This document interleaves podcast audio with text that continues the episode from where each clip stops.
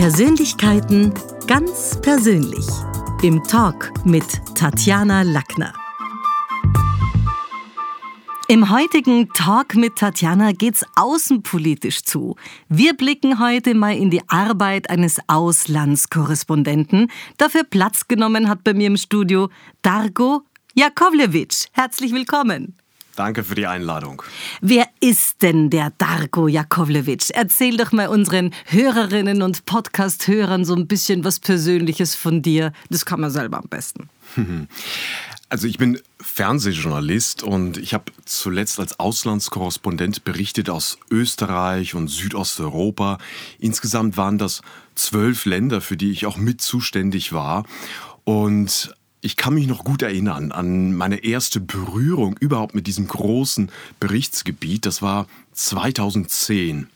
Und da gab es tatsächlich eine Partei in Ungarn, offen rechtsextrem, antisemitisch, der Roma-Minderheit überhaupt feindlich gesinnt. Da schrillten alle Alarmglocken in Europa, weil diese Partei, die wurde drittstärkste Kraft im ungarischen Parlament. Und das war für uns damals als Journalisten und ich war mittendrin so eine Zeit. Äh, du hast für ARD. Für die ARD ja. und auch damals auch noch viel für Arte ähm, haben wir berichtet, äh, sehr viel über die Entwicklungen in Ungarn. Das war ein Riesenentsetzen in vielen europäischen Hauptstädten und das war eines meiner fortlaufenden Themen. Der Rechtspopulist Viktor Orban hat das Land komplett umgekrempelt. Das kennen wir heute sehr genau und vieles daran erinnert mich auch an einen russischen Führungsstil eines aber wie gibt es denn das jetzt, wenn man sich das in Ungarn anschaut, dann war das eines jener Länder, wo zuerst äh, der Osten in den Westen übergegangen ist, also eigentlich fortschrittlich, eigentlich liberal, demokratisch orientiert. Und heute sitzt man da so in der Tinte, wobei man sagen muss, also viele der Ungarn, und ich bin immer wieder erstaunt mit unterschiedlichsten Menschen, mit denen ich unterhalte, die lieben Orban. Es ist, es ist äh, nicht immer nachvollziehbar auf der anderen Seite der Grenze. Das stimmt. Äh, Im Unterschied äh, zu Russland gibt es dort freie Wahlen. Und das Erschreckende ist, und er hat ja schon mehrmals äh, die Wahl gewonnen, Viktor Orban, und du hast recht, sie wählen ihn, die Mehrheit. Er bekommt immer wieder seine Zweidrittel Mehrheit und hat einfach die Chance, das Land komplett umzukrempeln, so wie es ihm gefällt. Und das Schlimmste ist tatsächlich, äh, das hat er auch gleich zu Beginn gemacht, er hat das Mediensystem ähm, umgekrempelt und Medien unter seine Kontrolle gebracht. Das ist eigentlich das Besorgniserregende. Und das war etwas, wo ich sehe, Mensch, Medienfreiheit, Menschenrechte, Rechtsstaatlichkeit, aber auch Demokratie selbst, das waren Themen, die sind besonders in Ungarn, in einem EU-Mitgliedsland, in die Krise geschlittert. Das war eines meiner fortlaufenden Themen eine andere Krise, womit man es immer dann auch als Auslandskorrespondent zu tun hat. Es ist ja nicht nur eine, sondern es sind immer viele, manchmal auch gleichzeitig. Das war natürlich die markante ähm, Krise der Flüchtlinge und zwar 2015, 2016. Äh, wo wir in einer Situation standen, plötzlich kommen so viele Menschen nach Europa und wir hatten im Sommer 2015, ich kann mich noch erinnern, eher punktuell noch drüber berichtet. Und dann September 2015 äh, auf einmal Tag für Tag, Woche für Woche, Monat für Monat. Und das hat uns alle verändert. Und ich bin aber trotzdem der Meinung, ähm, es ist nicht alles sozusagen neu. Wir haben schon vorher auch gewusst, es wird. Im Wesentlichen war es ja auch die, waren es die Folgen unter anderem der Außenpolitik einer Hillary Clinton, also im weitesten Sinne. Aber da kommt natürlich meine Frage. Hätten nicht zuletzt die Auslandsbeobachter, also auch die Korrespondenten, neben den Politikern selbstverständlich, selber die Migrationsbewegung deutlich vor 2015 erahnen und damit auch berichten müssen? Weil so über Nacht kam es ja nicht. Ja, es gab eine Vorahnung, würde ich sagen. Ich gehe jetzt mal viele Jahre weiter zurück. Ich kann mich ganz gut an meinen Geografielehrer erinnern. Das ist jetzt boah, mehr als 25 Jahre her. Und der hat damals im Unterricht, wir hatten das Thema Entwicklungspolitik. Und er hat zu uns gesagt, liebe Leute, es wird der Tag kommen, wir werden das alle noch erleben. Es gibt sehr, sehr viele Menschen auf dieser Erde, die werden zu uns kommen, weil ihnen die Lebensgrundlage entzogen wird. Und sei es aus klimatischen Gründen, aus politischen, aus wirtschaftlichen Gründen, es werden sehr, sehr viele Menschen aus fernen Heimatländern zu uns kommen. Und mein Geografielehrer, er hat recht behalten. Also ähm, ich erinnere mich an ihn und mein Geografielehrer ist natürlich jetzt auch stellvertretend für viele andere Akteure. Ich gehe da, ich denke da jetzt auch an die internationalen Organisationen, äh, sei es das UNHCR, Flüchtlingshilfswerk, allen voran auch IOM, aber auch politische Entscheidungsträger, die sehr wohl Daten und Faktoren erkannt haben, was sich da zuspitzt und auch diese Bewegungen ja auch beobachtet haben. Und natürlich auch so ein bisschen der Unterschied zwischen den Gastarbeitern, die man in den 50er, 60er Jahren geholt hat, also ob jetzt ich denke an Italien, ich denke und so weiter, wo man sagt, die haben wir gebraucht. Und natürlich der Geschichte, wo man sagt, naja, das haben wir jetzt alles nicht gebraucht und schon gar nicht so völlig unselektiv. Und was mich dann auch oft wundert, an den österreichischen Grenzen, wahrscheinlich auch manchmal mit Kenntnis, wo man sagt, naja, da sind ja viele auch unter dem Deckmäntelchen des Flüchtlings reingekommen. Also ich, ich nehme jetzt mal Menschen, die auch Schwarzafrikaner waren, wo man sagt, also in Syrien ist man jetzt klassischerweise nicht Schwarzafrikaner, sondern da waren viele schon auch unter anderem mit dabei. Siehst du da nicht auch die Problematik bei auf der einen Seite der Unkenntnis, der Unvorbereitung, dass es dann logischerweise natürlich auch bei uns im Land spürbar seit 15 zu, ja, rechtspopulistischen und rechten Tendenzen noch verstärkt kommt, als wir schon hatten. Mhm. Natürlich, ähm, das ist heute überall in Europa beobachtbar. Diese Tendenz, dass wir halt uns abschotten wollen und weil wir auch Sorge haben, wie geht es weiter, wenn dann noch mehr kommen? Also, wie halten wir das aus? Wie wollen wir halt in einer Gesellschaft zusammenleben, wenn da plötzlich unterschiedliche Werte, unterschiedliche kulturelle Verständnisse aufeinander zukommen? Das ist eine schwierige Aufgabe. Ähm, gleichzeitig denke ich mir, ja, man hat auch nicht erst 2015 den Begriff Schlepper erfunden. Mhm. Also das gab es ja vorher auch. Ähm, was es nicht so gab und das, was sich 2015, 2016 so als neues Wort eingeschlichen hat, finde ich, war eigentlich das Wort Flüchtlingskrise. Und ich finde, der, dieser Begriff ist falsch, weil es war nicht eine Krise der Flüchtlinge, sondern es ist eine Krise der Flüchtlingspolitik. Mhm. Und die hält ja bis heute noch an. Naja, wir hatten es ja sogar noch in Deutschland, also mit einigen, also wo ich mich auch gewundert habe, also sogar Überschriften mit Überfremdung. Wir hatten Flüchtlingswelle, also hier Flüchtlingstsunami. Also da gab es eine ganze Reihe an sprachlichen ja, Kategorisierungen, also wo man sagt, hm. es ist nicht eine Naturgewalt, die da plötzlich auf uns heruntergebrochen ist. Es sind Menschen, die sich auf den Weg gemacht haben und es sind auch Menschen zu uns gekommen und nicht ein Tsunami. Völliger Quatsch.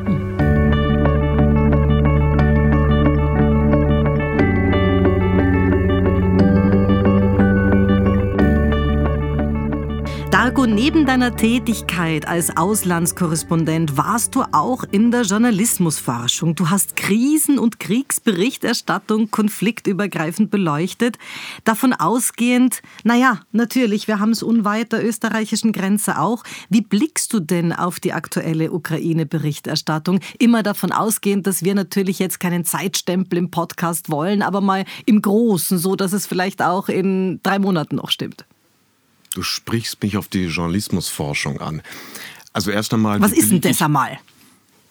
Naja, es ist ein Forschungsgebiet und ich sage einmal, als Journalismusforscher, da kann man auch auf die aktuelle Ukraine-Berichterstattung recht unaufgeregt drauf gucken. Warum? Weil ich so den Eindruck habe, in der Wissenschaft, da geht es sehr kontrolliert zu. Ich meine in methodischer Hinsicht.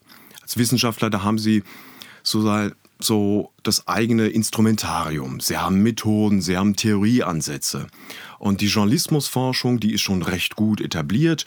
Und da gibt es so einen Unterzweig, der noch recht neu und jung ist, die Krisen- und Kriegsjournalismusforschung. Das war auch dein Doktoratsthema. Da ging es ja auch um diese Geschichten, oder? Ein Teilbereich, ein Teilbereich, wo wir angeschaut haben, äh, was passiert, wenn Redaktionen und Korrespondenten eine Kriegsberichterstattung machen. Ich betone Redaktionen, weil früher gab es auch Studien in diesem Bereich und da hat man sehr stark im Vordergrund gehabt die einzelnen Krisen, Kriegsreporterinnen, Reporter und man hat so einen Eindruck bekommen, und das fand ich immer merkwürdig, ähm, dass die völlig autonom und völlig alleine unterwegs seien und würden die ganze Berichterstattung stemmen. Was heute, wie wir wissen, eigentlich totaler Quatsch ist, weil weder heute in der Ukraine noch früher im Ersten Weltkrieg hat so ein Mensch, ein Reporter, eine Reporterin das ganz alleine gemacht. Immer stand eine Redaktion dahinter. Und das Interessante und was eine Forschungslücke war, dieses Zusammenspiel zwischen Redaktion und dem Journalisten vor Ort in einem Kriegsgebiet unter die Lupe zu nehmen. Ich sage einmal so, also bei der Zusammenarbeit, da kann viel Gutes und Fruchtbares passieren, aber auch weniger Gutes. Und da genauer hinzugucken, was sind die Faktoren, die eine gelungene Berichterstattung ausmachen oder eine weniger gute. Ich habe in diesem Thema, bei dieser Auseinandersetzung kennengelernt, es gibt immer wieder zwei Prinzipien. Grundsätzlich. Also, dass Journalisten und Redaktionen gleichermaßen unbedingt auf der einen Seite berichten wollen, was logisch ist, das ist ja unsere ureigene Aufgabe, egal wie schwierig es ist, wir wollen es versuchen und wir machen das.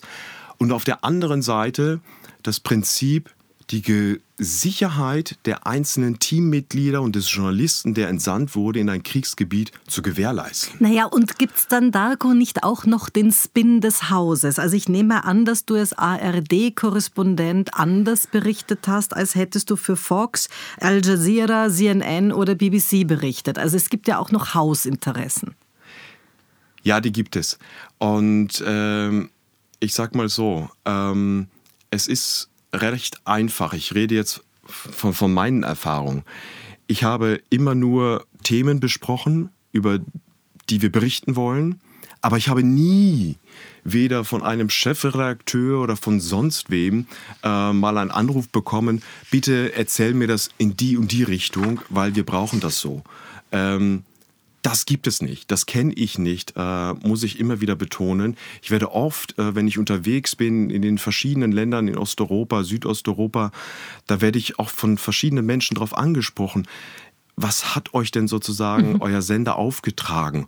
Manche fragen auch sogar, was hat euch denn das Kanzleramt in Deutschland aufgetragen? Was ja mit der Frage schon impliziert, dass es das gibt. Denn immer wieder wird von gekauften Journalisten, ob jetzt bei Putin oder wie du vorhin gesagt hast, Orban oder letztlich ja Donald Trump, äh, Xi Jinping, ich bin ganz sicher, dass man auch bei Kim Jong-un nicht ganz frei, wenn der überhaupt Auslandskorrespondenten beschäftigt, äh, berichten darf.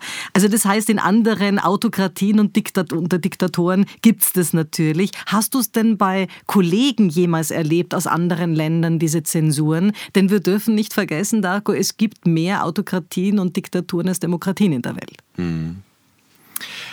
Also ich selbst und meine Kollegen, ähm, wir können frei berichten. Und diejenigen, die sich kaufen lassen, die zähle ich nicht zu meinen Kollegen. Punkt. Aber du hast recht, in autokratisch geführten Ländern oder wo die Demokratie nicht so funktioniert, wie wir uns das vorstellen, gibt es natürlich äh, Journalisten, die nur das machen, was die Regierung verlangt. Und es gibt aber nach wie vor auch in diesen Ländern, in autokratisch geführten, auch ich nehme jetzt hier in, innerhalb der EU auch das Beispiel Ungarn nochmal. Es gibt dort auch unabhängige Journalisten die natürlich dann auch ein unbequemes Leben haben. Ja, die auch gefährlich leben, natürlich. Weil sie die Schwierigkeit haben, mit dem regierungskritischen Journalismus durchzudringen. An dem Beispiel Ungarn, äh, ich kenne sehr viele, die arbeiten halt so für unterschiedliche Portale, unabhängig finanziert und die Finanzierung ist oftmals nicht sicher. Aber das Problem ist auch gerade bei den vielen, vielen Journalisten, die ja der ungarischen Regierung unterstehen. Und da gibt es natürlich eine recht, ja, po politisch gewollte und, und staatlich gelenkte Zensur. Mhm. Ähm, das ist recht eindeutig zu beobachten. Das ist die eine Art der Zensur. Aber auch es gibt dann noch eine weitere und das ist die innere. Mhm. Zensur, sage ich einmal. Also wenn ein Journalist aus Gehorsam oder aus anderen opportunen Gründen schon in vorauseilender Gehorsam Dinge halt einfach weglässt oder es nur so präsentiert, wie es gerade regierungskonform ist. Und es gibt natürlich auch noch gerade bei Ungarn, also müssen wir Österreicher uns da auch an der Nase nehmen, eine ganze Reihe an, auf der einen Seite intern die oberen 10.000, aber natürlich auch die Auslandsinvestoren. Und das Interessante ist, Österreich ist ja da durchaus eines der Länder, die dort Eigentumswohnungen, wo Immobilien angeschafft wurden und so weiter. Und auch die reden nicht schlecht über Orban. Das heißt also, hier gibt es ja nicht nur die Fläche im Land, die sich's bestellt, sondern es gibt ja auch die Gelder von außen. Und da ist es auch interessant zu beobachten, dass so in der Investorenecke Orban jetzt gar nicht so verschrien ist. Ja, da sprichst du einen wichtigen Punkt an. Ähm, das bringt mich eigentlich auch zu dem Gedanken, was uns jetzt auch aktuell ähm, sehr umsorgt. Ähm, wie konnte es eigentlich zu dem Ukraine-Krieg kommen. Denn du erinnerst dich vielleicht an diesen Spruch, Wandel durch Handel. Mhm. Und das hat viel damit zu tun, über dieses ja, Tauschgeschäft. Äh, du kriegst was und ich bekomme auch was dafür. Also verstehen wir uns. Und dieser Spruch Wandel durch Handel ist ja meines Erachtens eine Engführung von einer eher ich finde, guten Politik Annäherung durch Wandel. Aber das ist ja viel weiter. Ähm, während äh, der Handel so eng geführt ist, dass man nur noch Geschäfte miteinander treibt. Und das hat uns viele Jahre halt eigentlich immer wieder die Beziehungen zu Russland eigentlich geprägt. Wir haben das günstige Gas bekommen, wir haben die günstigen äh, Rohstoffe bekommen und dachten, das wird schon gut gehen.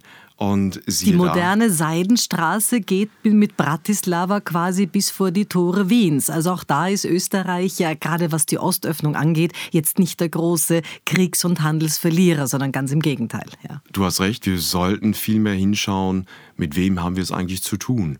Ähm, wir haben jetzt alle doch hoffentlich kapiert, äh, wenn wir das so stark betreiben wie mit Russland, wohin das führt. Und jetzt sind wir in der Situation, ja, wie es so schön heißt, zu diversifizieren das heißt äh, andere Abnehmer zu finden, aber sich nicht nur auf einen bestimmten zu konzentrieren. Aber dann haben wir statt einem Schurken viele Schurken, weil wenn wir uns anschauen, wo Gas jetzt noch irgendwie, also da gibt es ja momentan ein paar Alternativen, naja, so wirklich äh, ganz schmackhafter sind die nicht, äh, im, im moralischen Kompass gesprochen. Nein, das sind sie wirklich nicht. Und das macht es jedes Mal so schwierig, diese Entscheidung zu treffen, wie wollen wir leben, wo bekommen wir unsere Rohstoffe her. Wir sind darauf angewiesen und jedes Mal abzuwägen, was ist in diesen Ländern los? War die ARD für dich da eher ein Türöffner grundsätzlich in der Welt oder sagst du, Mai, wenn auf meiner Visitenkarte oder meinem Mikro CNN gestanden wäre, wäre es leichter gewesen? Was ist denn da so im Ranking das, wo man sagt, naja, da bist du schon, schon vorne mit dabei? Weil wenn ich jetzt natürlich, ich weiß nicht, aus Unterscheiß leitendes Mikro in der Hand habe, dann komme ich wahrscheinlich weniger gut hin. Wie, wie, wie wiegt denn das, also der Sender letztlich auch, damit man überhaupt zu gewissen Dingen kommt? Also ich kann das nur intuitiv äh, beantworten. Ich ähm, meine also, wenn große Networks, amerikanische CNN irgendwo anklopfen, da geht viel. Ich glaube, dass auch viele etwas anfangen können weltweit mit der Marke BBC. Da geht dann auch viel für die betreffenden Kollegen und Kollegen. Wenn wir aus Deutschland anklopfen, sagen ARD, dann müssen wir manchmal auch noch mal übersetzen. Mhm, dass wir öffentlich-rechtlich sind, ähm, dass wir ein Public Service sind. Ähm, aber dann geht auch einiges, würde ich sagen. Und ich glaube, es ist dann aber auch so, dass wenn Sie aus Deutschland anklopfen, dass viele natürlich wissen, es ist ein bedeutsames Land in der EU und das ist vielleicht auch ein Grund, wo wir es vielleicht etwas leichter haben im Vergleich zu einem Schweizer Kollegen oder vielleicht einem österreichischen Kollegen. Wie ist denn das jetzt, wenn wir in den Westen schauen? Wir haben jetzt gesagt, also gut, also in, in, in Russland keine Frage, in Ungarn hast du es selber erlebt. Wenn man jetzt einen Sender nimmt wie Fox, und ein Medium nimmt, äh, bringen wir doch mal Elon Musk ins Spiel wie Twitter das schaut ja dann dort nicht so ganz anders aus, oder? Also es schmeckt jetzt nicht viel besser. Das ist ähm, eine Entwicklung, die ich ähm, ein wenig besorgniserregend finde. Und da bin ich nicht der Einzige, dass wir geglaubt haben, Social Media, das ist etwas, oh, da kann jeder partizipieren. Aber wir merken jetzt auch anhand der Person Elon Musk, da sitzt oben jemand und kontrolliert, was soll da rein und was nicht. Und das ist eigentlich keine gute Entwicklung. Das hat nichts mit freier Meinungsäußerung zu tun, mit freier Berichterstattung oder überhaupt die Freiheit zu sagen, ähm, das ist eine unabhängige, eine offene Plattform für jeden und jedermann. Siehst du auch Dinge als Pendelbewegung? Also ich meine, wenn ich jetzt mal hernehme, jemand wie Donald Trump, der uns ja möglicherweise äh, wieder, wieder blüht, nachdem Michelle Obama zurückgezogen hat und offenbar nicht antritt, also schaut es nicht so ganz äh, ausgeschlossen aus. Ist jemand in der Art, wie der sich präsentiert, wäre es in den 50er Jahren undenkbar gewesen, weil sowas sagt man einfach nicht und so verhält man sich nicht und der wäre dort nicht Präsident geworden. Aber ist nicht Donald Trump auch bis zum gewissen Grad die Antwort auf die überzogene Wokeness und Political Correctness Keule der 80er Jahre, die ja letztlich auf der einen Seite einen Barack Obama möglich gemacht hat, aber wo jetzt einfach wieder die Kehrseite des Gegenpendels schlägt. Das sind doch immer auch Paradigmen, oder? Ja, man kann es als Paradigmen äh, bezeichnen oder Bewegungen, Trends. Du hast recht, ähm, da ist so eine gewisse Spaltung erkennbar. Wir haben äh, Gesellschaften, die sind wahnsinnig aufgeklärt, wahnsinnig viel Bildung steckt da auch hinter. Und es gibt Teile der Gesellschaft, wo es weniger Bildung gibt. Und es gibt und Teile der Gesellschaft, wo es eine Hysterie gibt. Also das muss man auch sagen. Also wo es dann schon im positiven Rassismus gipfelt, habe ich selber erlebt, wenn ich zu einer Studierenden sage, die also wirklich so tolle Haare hat und irgendwie eben aus dem, aus dem Süden Afrikas kommt und ich sage das, du hast so tolle Haare, Mai, ich finde das so. Also wenn das dann schon Rassismus ist, im positiven Sinne, naja, dann ist die Hysterie schon groß. Wenn auf der anderen Seite Herr Merz momentan das Wort Wokeness nicht mehr aus dem Mund nimmt, ist es irgendwie fast affig. Also es ist eine Hysterie, finde ich auch. Und ich finde, da steckt immer eine große Unsicherheit dahinter. Also da werden plötzlich ähm, Überschriften, Labels gesetzt, äh, was ist zu tun und was nicht, was darf man noch sagen und was nicht. Und das Beispiel, ja, du hast schöne Haare, ähm, warum soll man das nicht sagen dürfen? Äh, was äh, steckt denn äh, wohl noch dahinter? Was meinst du? Was könnte man noch hineininterpretieren? Ähm, dein Empfänger mag vielleicht irgendwie was äh, Rassistisches erkennen, du hast es aber nicht so gemeint. Es sind viele, viele Missverständnisse, die da entstehen weil wir so unsicher geworden sind, ähm, weil viele, viele Ratschläge da kommen, viele, viele äh, Überschriften, was ist erlaubt und was nicht.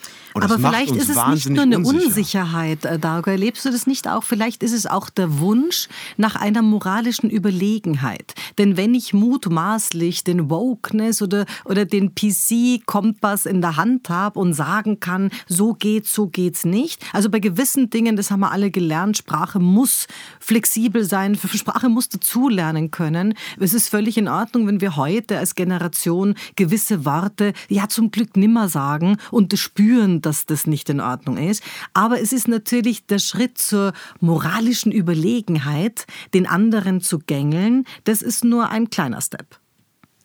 Gängeln geht nicht, aber das Ringen um, was ist moralisch äh, angemessener, finde ich gut. ja. ja.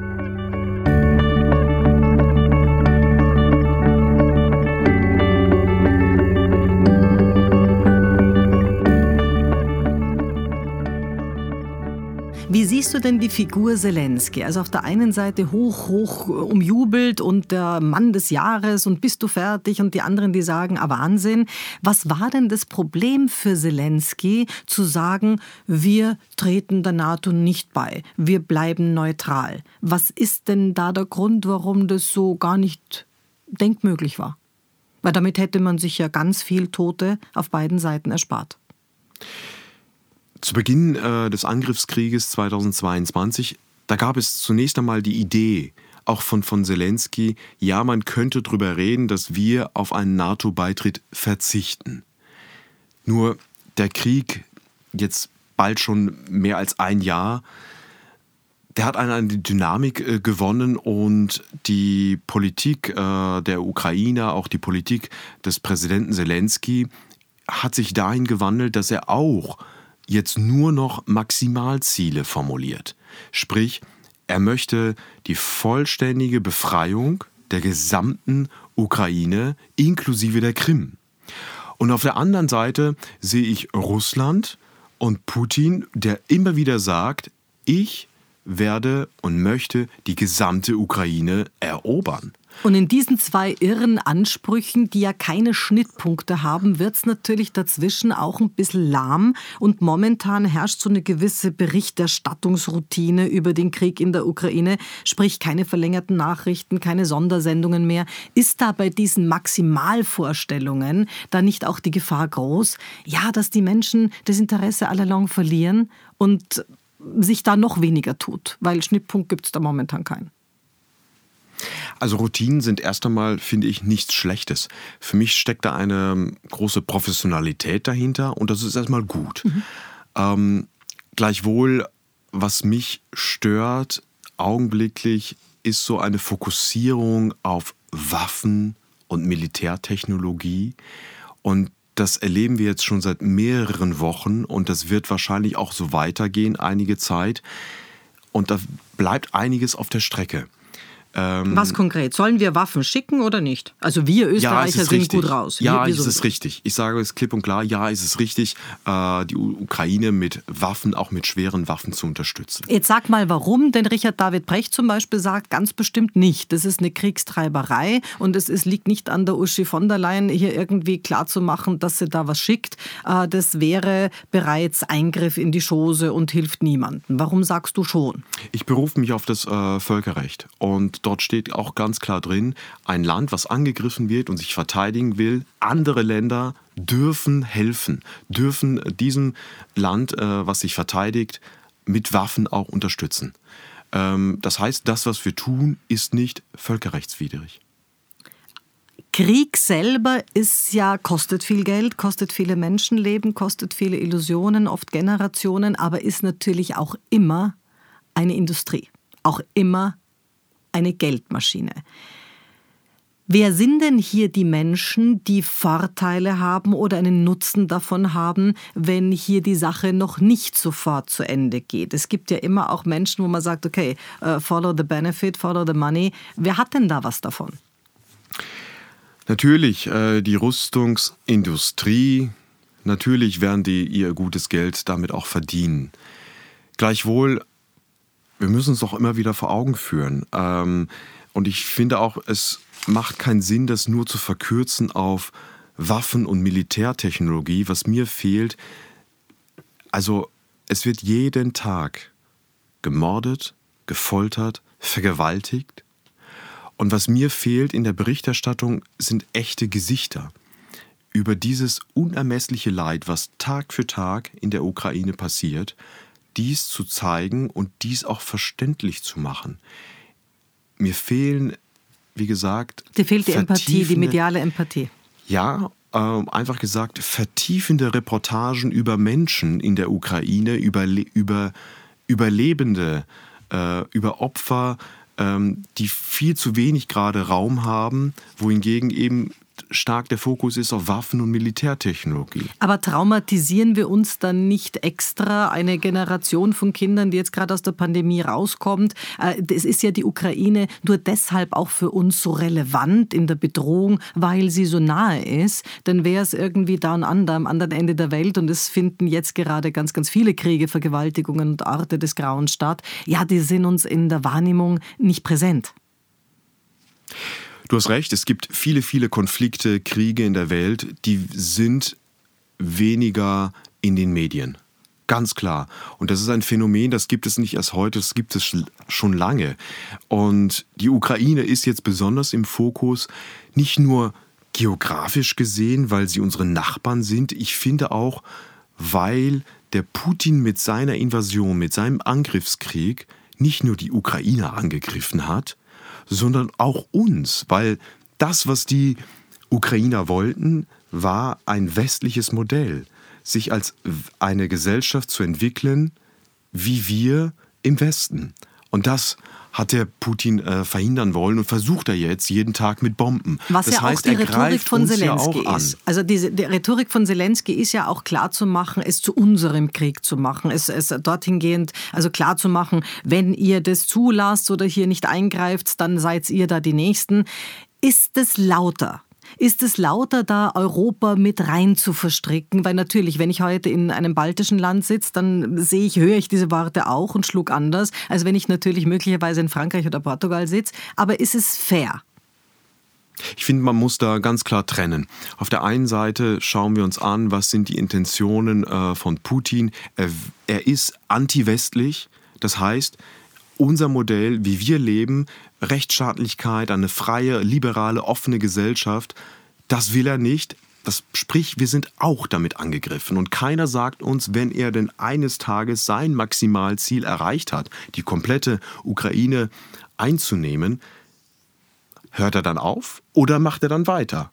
Mhm. Die Gefahr okay, also ist groß. Wir wissen nicht, ist dann, ist dann der, Hals, der Hals voll oder nicht. Auf der anderen Seite, und äh, um auf deine Frage zu kommen, Präsident Zelensky, ja, er kommuniziert jeden Tag und das ziemlich professionell. Das ist natürlich für uns eine professionelle Kriegskommunikation. Als Journalist müssen Sie das trennen, was er sagt und we, welche Worte er wählt und wie wir unser Publikum darüber informieren und letzten Endes auch, ähm, welche Schlüsse auch die einzelnen Regierungen im Westen daraus machen.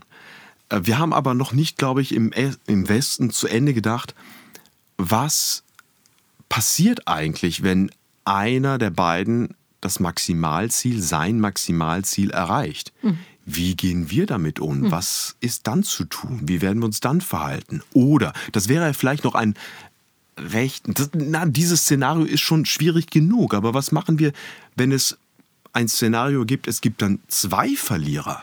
Ja, aber das hätten wir doch schon viel früher gesehen, denn ich bin jetzt im Vergleich zu dir zum Beispiel gegen Waffenlieferungen. Ich bin da bei Richard David Brecht und sage, jede Waffe, die du schickst, ist eine Verlängerung und Kriegstreiberei. Erstens einmal verdienen westliche Waffenfirmen dran oder auch, auch zum Teil fernöstliche, was ich nicht unbedingt will. Und zweitens, es verlängert das Leiden. Wir hätten also früher schon ein Ergebnis.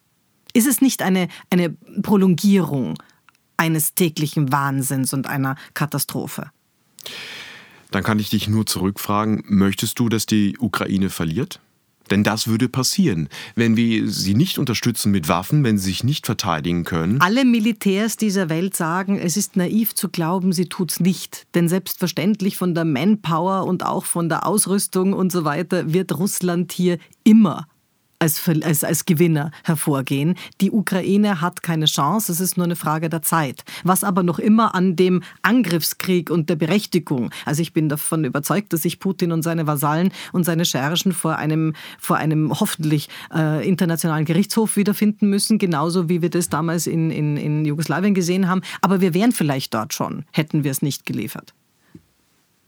Und trotzdem haben wir eine Verantwortung, auch zu sehen, da wird jeden Tag gemordet, ja, gefoltert, klar. vergewaltigt. So, und es ist ganz klar, wer der Aggressor ist. Und da tatenlos an der Seite zu stehen und nichts zu tun, keine Waffen zu liefern, ich finde das extrem ja. schwierig.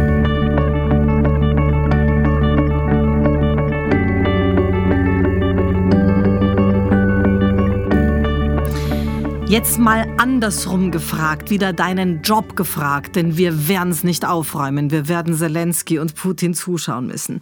Die Schule des Sprechens bildet Berufssprecher aus. Jedes Jahr kommen da viele an die Sender, an als Moderatoren, als Nachrichtensprecher querbeet. Wenn sich jemand dafür interessiert, Dargo, als Krisen- und Kriegsreporter zu arbeiten, wie wird man denn das?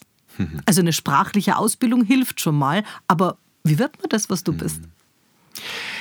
Also wenn du Sprecherin oder Moderatorin oder Reporterin werden willst, das ist einfach. Dafür gibt es Ausbildungen. Du gehst hin zum Fernsehen, zum Radio oder kannst das auch an der Hochschule studieren. Das ist einfach. Wenn du aber Krisen- oder Kriegsreporterin werden willst, dann ist es nicht leicht. Ähm, denn dafür gibt es keine grundlegende Ausbildung. Das ist etwas, wo du ganz persönlich dich für entscheiden kannst, in ein Kriegsgebiet, in ein Krisengebiet zu fahren und von dort zu berichten. Und diese Entscheidung, das finde ich auch ganz wichtig, die kann dir niemand abnehmen. Und die Häuser, die ich kenne, die Sender, die Verlage, die zwingen auch niemanden. Das heißt, allein dir selbst ist diese Entscheidung überlassen ähm, und du musst dich fragen, kann ich das? Will ich das? Mit welcher Intention gehe ich hin? Ja, dann frage ich dich das gleich. Darko, du bist jemand, ich habe dich erlebt und kennengelernt, als jemand, der schon vorsichtig ist, der auch, also wirklich, ja, nachdenkt bei Dingen, der nicht raucht, der sich jetzt nicht permanent irgendwelchen gesundheitlichen Risiken aussetzt. Warum machst du das?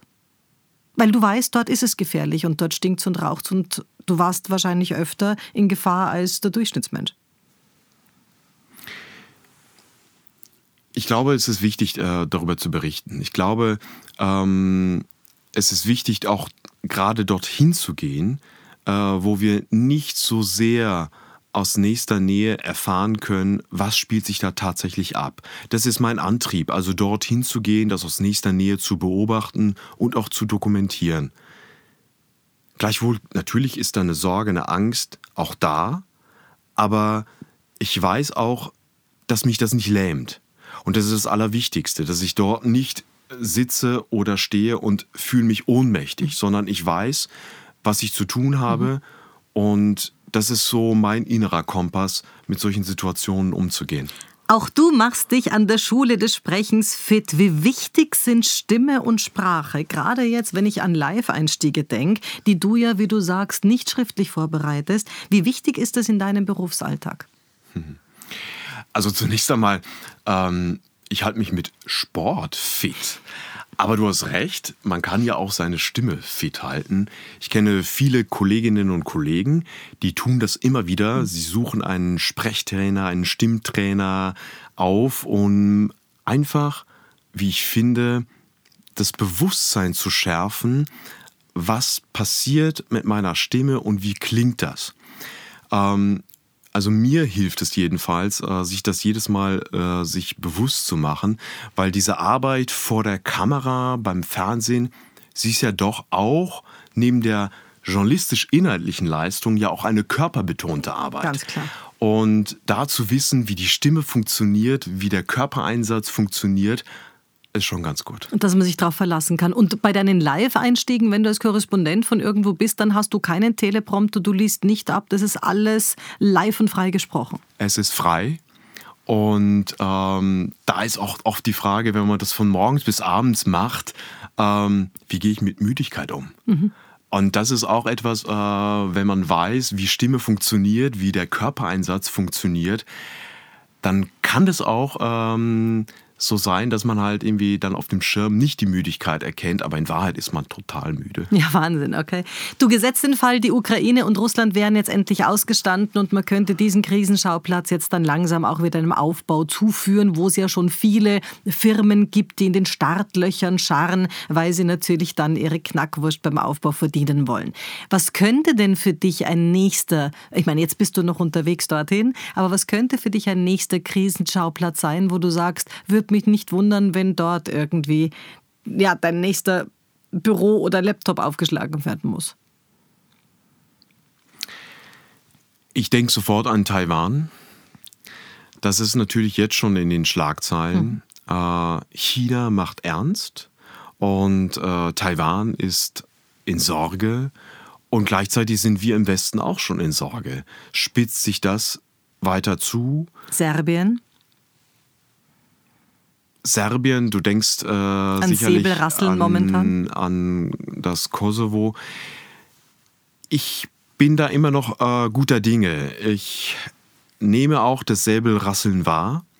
Äh, das ist natürlich eine Eskalation, aber ich bin da immer noch guter Dinge, dass im letzten Moment äh, die Vernunft da siegen wird, weil ich kann mir gerade nicht vorstellen, dass in einem Land wie Serbien oder auch im Kosovo, das sind kleine Länder, die eigentlich die Perspektive haben, Teil Europas zu werden, Teil der EU. Und dass die dort wieder komplett abdriften und zurückgehen auf Verhältnisse wie Aber in den 90er Jahren. Aber wir haben es mit dem Brexit erlebt. Ich meine, die Briten waren irgendwie Teil Europas, sogar ein ganz wesentlicher. Und jetzt haben sich dann durch den Brexit auch, und das ist noch nicht ausgestanden, finde ich, schon wieder mit der Irland-Flanke hier der Gefahr ausgesetzt, in die 70er Jahre zurückzugehen. Mhm. Könnte das auch wieder was? Ich meine, in der Mitte, im Herzen Europas gibt es einen hundertjährigen, ja, wenn man es runterbrechen will, Religionskrieg. Wie irre. Ja, es kann immer etwas Neues entstehen, was uns vielleicht an frühere Zeiten, an schreckliche Zeiten erinnert. Aber das ist nun mal der Lauf der Dinge. Es gibt das Phänomen der Nachrichtenmüdigkeit. Ich habe zu Beginn der Pandemie habe ich Menschen angetroffen, die mir immer wieder gesagt haben: Ich schalte gar nicht mehr ein, ich lese gar nicht mehr, habe ich ganz oft gehört. Ja. ja. Nachrichten, nein, danke, ja. hieß es da. Wo ich dann als Journalist mir schon Uff gefragt habe, oh, in welche Richtung geht das? Mhm. Aber auch da bin ich eigentlich guter Dinge und auch bleibe ich optimistisch, weil wir auch im Journalismus, auch in unserer eigenen Profession uns Gedanken machen und es gibt auch neue Ansätze, wo wir sagen, hey, wir wollen ganz gezielt auch konstruktiven Journalisten, konstruktive Nachrichten, konstruktive Geschichten bringen. Heißt, wo wir nicht nur traumatisieren, ja. sehr, sehr harten Bad News mhm. Tag für Tag äh, auf Sendung bringen, sondern auch Lösungsansätze. Wie kann etwas besser werden? Wo wachst du auf im Krieg? Ob im Krieg oder in einer Krise, also wenn wir entscheiden, irgendwo hinzugehen, an einen Standort, der näher an diesem Ereignis ist, an diesem Geschehen, dann schauen wir natürlich erst einmal, wo gibt es ein Hotel. Ähm, da bauen wir so eine Art Base auf und ähm, haben dann unser ganzes Equipment dabei. Und wenn man jetzt einfach an die Ukraine denkt, ähm, da wird die Energieinfrastruktur Tag für Tag beschossen und zerstört. Heißt, mein Laptop geht nicht mehr. Mhm. Heißt, die Kamera geht nicht mehr, weil die Akkus können nicht aufgeladen werden, etc. Das sind große Schwierigkeiten eigentlich. Ähm, die Menschen haben sowieso äh, damit zu tun, äh, wie können sie ihre Wa Wohnung warm kriegen, gibt es Licht oder nicht. Und wir äh, haben die Schwierigkeit, wie können wir halt. Ja, wie machst du das dann? Weil ich meine, du wirst jetzt bei niemandem was anzapfen können, wenn der eigentlich ein bisschen Strom spart für sein Abendessen, während du sagst, ich mag es in den Westen zum, ähm, zum Abendbrottisch liefern. Also wie, wie machst du das dann, wenn nichts geht oder wenn es wackelt? Im Moment ist es noch sehr verbreitet, dass ähm, auch Hotels oder auch Privathäuser Generatoren sich anschaffen und in den Momenten, wo der Strom eingeschränkt ist oder abgeschaltet ist, da sind wir auf Generatoren tatsächlich Was angewiesen. Was packst du in deinen Koffer? Weil der Darko, der auf Urlaub fährt nach Hawaii, wenn er das jemals tut, wird anders seinen Koffer packen als der Darko, der in den Krieg oder in die Krise fährt. Was ist dabei? Die üblichen Endgeräte, Tablet, Laptop, Powerbanks, ganz wichtig. Und das ist, glaube ich, das äh, Wichtigste. Ein paar, glaube ich. Hast du so ein Multi-Leatherman dabei, so Messer, Gabel, Schere, Licht? Nein? So ein Schweizer Messer, wo alles dran nein. ist? Nein, nein, hatte ich noch nie. Mhm. Mhm. Okay, das heißt also deine Sachen und, und dann bist du dort und es hat ja wahnsinnig viel von wegen Müdigkeit mit Warten zu tun, der Job. Also man sitzt ja nicht im Krieg und es geht los und man berichtet, sondern es ist wie beim Schauspieler. Das Schlimmste an den Berufen ist Warten. Warten bzw. organisieren und immer ständig recherchieren und nochmal überprüfen und verifizieren. Also das ist ja eine Reihe von Informationen, mit denen wir Tag für Tag gefüttert werden. Nicht nur von Politikern, sondern auch auf Social Media, da ist ja jeder unterwegs. Und das nehmen wir auch alles wahr. Aber wir müssen sortieren und wir müssen auch vor allen Dingen verifizieren. Keine leichte Aufgabe, wenn Sie da irgendwo sitzen, äh, Sie haben keinen Strom, keine Heizung, um dann auch nochmal äh, weitere Quellen, verlässliche Quellen aufzutun dann. Gibt es da Kooperation mit anderen Korrespondenten, wo man sagt, also man checkt das ab? Weil ich nehme an, in deinem Hotelzimmer checkst du alleine ein. Aber du wirst natürlich ein Kamerateam oder einige Jungs haben und Mädels, die da mit unterstützen, anders wird es nicht gehen. Das ist richtig. Wenn Sie fürs Fernsehen arbeiten, dann immer im Team. Sie haben mindestens einen Kameramann. Und dann gibt es Übersetzer, auch äh, Kollegen, Kolleginnen, die uns helfen bei der Organisation. Und gerade auch sprachlich, wenn sie nicht äh, ukrainisch können, dann brauchen sie einen Übersetzer, anders geht es nicht. Wenn du vom Kriegsgebiet kommst und man kommt ja doch auch wieder zurück und äh, ist dann wieder, in, bevor es wieder weitergeht, brauchst du dann Supervision, wenn du Tote gesehen hast, wenn du Verbrechen gesehen hast? Wie geht es dir da letztlich auch in der Pflege deiner Ressourcen, um wieder wohin fahren zu können? Weil das schüttelt man ja nicht ab. Also es ist ja für uns oft im Fernsehen schon so, wie du sagst, dass Menschen sagen, keine Nachrichten mehr. Äh, du musst die Bilder ja auch verarbeiten. Wie machst du das? Indem ich zu Hause viel drüber rede, denke ich. Ähm, also ich verstecke mich da nicht und äh, zu Hause in das eigene private Umfeld, das beziehe ich schon ein bisschen mit ein und, und rede halt ganz offen drüber. Und das finde ich halt wichtig und merke, das hilft mir. Es war so schön, dass du heute da warst, Darko. Vielen, vielen Dank. Sehr gerne. Das war's für heute. Besuchen Sie mich doch in der Schule des Sprechens in Wien. Auf Facebook, LinkedIn, Instagram, YouTube und auf Clubhouse. Oder auf sprechen.com.